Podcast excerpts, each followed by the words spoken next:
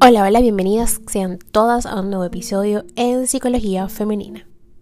Para quienes son nuevas por acá, mi nombre es Isneikar Blanco, soy psicólogo clínico y me especializo en la atención a mujeres, trabajando en lo que es el empoderamiento, el crecimiento personal y la autogestión emocional. Y el día de hoy sigo con la temática de la felicidad y cómo cultivarla, ¿ok? Pero Hoy es un día especial porque voy a hacer un poquito de psicoeducación y aunque voy a hablar con quizás un lenguaje un poco técnico, me gustaría que estuvieran atentas a estas claves que voy a compartir el día de hoy con ustedes. Existe eh, algo llamado el cuarteto de la felicidad y hoy vengo a hablarles de cómo cultivarla, pero para poder cultivarla es importante entender de qué trata ese cuarteto de la felicidad. Eh, por supuesto, la invitación, como siempre, es a que me sigan a través de mis redes sociales, en Instagram, Twitter y Clubhouse como Psiqueplenitud 11 y en Facebook como Psicóloga Isneikar Blanco, igual en TikTok. A ver, Fíjense algo, se le da el nombre de cuarteto de la felicidad a un grupo de hormonas. Sí, señor, son hormonas que están relacionadas con la sensación de bienestar. Cada una cumple un papel y hoy quiero contarte qué puedes hacer de manera consciente para aumentar el nivel de esas hormonas. El cuarteto de la felicidad no es un grupo musical, sino el nombre que se le da a estas cuatro hormonas asociadas con el sentimiento de bienestar y estas son la endorfina, la serotonina, la dopamina y la oxitocina.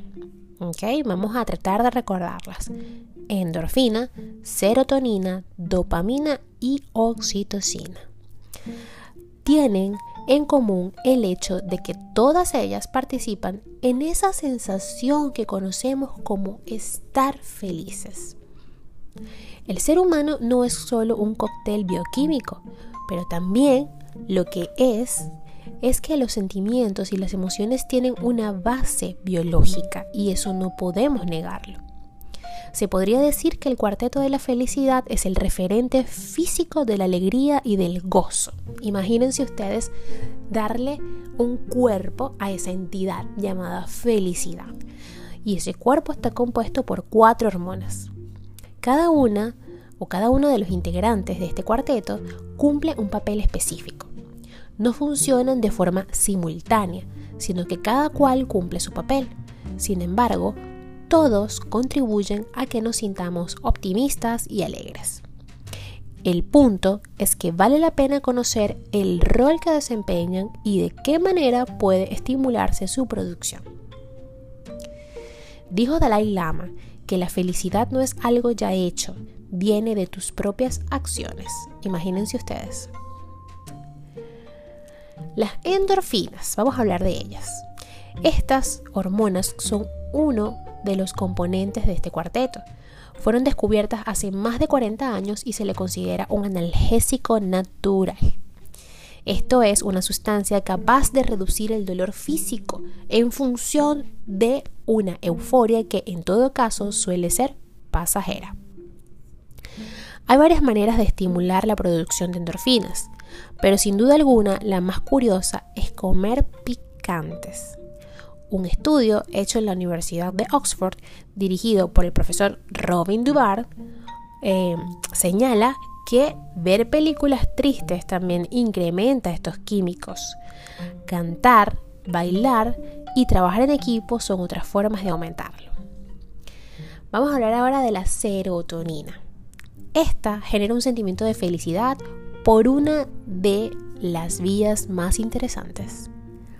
En pocas palabras, este neurotransmisor, y recuerden, siempre se los digo a mis pacientes, obviamente tenemos que eh, estar atentas a nuestras emociones, a los conceptos y a los esquemas que tenemos. ¿okay? Eso es la parte cognitiva. Los esquemas que nos, creamos alrededor de nuestras experiencias, nuestras vivencias, el aprendizaje, el ver el día a día, las acciones de los demás y quizás copiar lo que nos parezca a nosotros que está bien, que es adaptativo para nuestra percepción, nuestra forma de ver el mundo, Espero que me sigan acá. Quizás estoy un poco técnica, pero eh, es importante, Es importante entender cuáles son los procesos, es importante saber que somos, por supuesto, más que una reacción química, hay una concepción, hay una reacción y hay una concepción esquemática mental de lo que sucede. Pero entender y saber que estos estos cuatro elementos o estas cuatro hormonas que las genera nuestro propio cuerpo pueden producirnos bienestar y quizás realizar acciones que ayuden a que esos neurotransmisores segreguen y manden mensajes, ¿ok? Es sumamente importante e interesante. A mí me apasiona esto porque es en, aras de, de entender qué es lo que me trajo hasta acá el día de hoy a estudiar psicología y a estar acá, con ustedes, ¿ok? Es el hecho de entender cómo funcionan las cosas y poder accionar, tomar decisiones, mejor dicho. Entonces continúo. Les decía que eh, este neurotransmisor te genera la sensación de ser importante o valioso. Como quien dice, a ver, incrementa tu sentimiento de amor propio y eso contribuye a que te sientas mejor de forma global. La forma más sencilla de aumentar la serotonina es acudiendo a los recuerdos felices. La evocación de los buenos tiempos o de los hechos agradables es suficiente para que haya cambios químicos en el cerebro. Hacer ejercicio aeróbico, exponerte a la luz del sol y recibir masajes son otras vías para incrementarla. Ahora vamos a hablar de la dopamina. Hay una canción de, no sé si escuchan Belinda, pero hay una canción de, ella que se llama Dopamina. A ver, esta es una hormona a la que se define o a la que se le define como mediadora del placer, imagínense. Está relacionada con el surgimiento del deseo y con la motivación. Por supuesto, la falta de dopamina hace que te sientas apático o apática, con la sensación de que no tienes ganas de hacer ni de planear nada. Esta sustancia también aparece en el enamoramiento. Por eso es que la canción de ella se llama dopamina. Si la escuchan me entenderán. Este neurotransmisor se hace presente cuando inicias algo y cuando lo culminas. También aparece cuando tienes pequeños logros, como conseguir un buen lugar en una fila o gastar menos tiempo del previsto en algún trámite.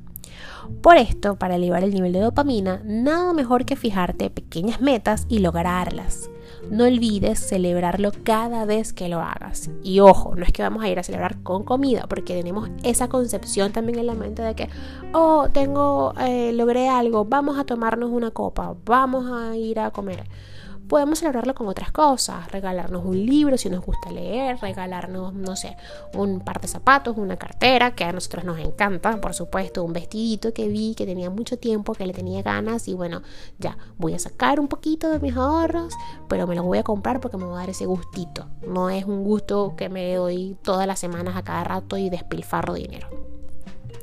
Tenemos que encontrar otras formas de celebrarnos. Regalarme flores. ¿Por qué no? Yo misma voy a una tienda y me compro un ramo de flores y lo coloco en mi florero y que bello mi florero y me hago una taza de té y me siento a leer un libro y me siento genial. A ver, la oxitocina es quizás el miembro más célebre del cuarteto de la felicidad. ¿Por qué? Este eh, o este neurotransmisor, esta hormona, a muchas personas la llaman como la hormona de la felicidad. De hecho, me gustaría hacer un paréntesis. Eh, hay un. Hay una sustancia química, por supuesto, una droga, que le dicen oxi, ¿ok? Que las personas eh, la consumen mucho y esta genera, digamos que el, la adicción por eso mismo, ¿ok? Porque te lleva a un rush, a un high de felicidad, ¿no? Aunque también esta recibe otros nombres sugestivos como la hormona del abrazo o la hormona del afecto. Esta hormona se eleva cuando te sientes reconocida, aceptada e incluida. Por supuesto, también está presente cuando sientes que te aman. Esto a su vez te provoca un sentimiento de confianza, seguridad y optimismo. La oxitocina se incrementa con los abrazos de más de 20 segundos. Asimismo, un regalo hace que suba su nivel. Las manifestaciones de afecto, en general, llevan a que aumente la hormona y te sientas en medio de nubes rosadas. El cuarteto de la felicidad es sensible a algunas prácticas sencillas que en conjunto aumentan tu sensación de bienestar. La primera de ellas es dormir lo suficiente y descansar de forma periódica. El cansancio y la fatiga influyen de forma negativa en todas estas sustancias. La risa es otra fórmula mágica para que todos esos neurotransmisores fluyan alegremente. Obviamente hablamos de una risa sincera, no de aquella que se tiene que fingir cuando el jefe hace un chiste malo, ¿ok? Así que pendiente con eso. Hacer el amor es otra forma de tener estos neurotransmisores a punto. Hay que poner énfasis en hacer el amor, porque tener sexo no siempre genera ese bienestar superlativo. Mimar a tu mascota, besar, intercambiar caricias son otros caminos para que se ponga en marcha el cuarteto de la felicidad. Así que acá te, eh, he dejado eh, ciertas opciones y por supuesto no es que vas a agarrar y te vas a deprimir porque es que yo no tengo pareja y no tengo con quien hacer el amor y vas a ir a tener sexo casual con alguien que no está mal siempre y cuando no lo estemos haciendo para llenar vacíos. ¿ok? Así que hasta acá el episodio de hoy. Espero que hayas tomado nota de las cosas que te dije acá y si quieres saber más al respecto, recuerda que puedes comunicarte conmigo a través de mis redes sociales, en Instagram, Twitter como Psiqueplenitud11 y en Clubhouse también, en Facebook y en TikTok como psicóloga y Snaker Blanco. Hasta un próximo episodio y que tengan un hermoso día y espero que puedan eh, realizar alguna de estas prácticas y liberar, segregar todas estas eh, hormonas neurotransmisores para sentirse, para que nos sintamos, para sentirse bien.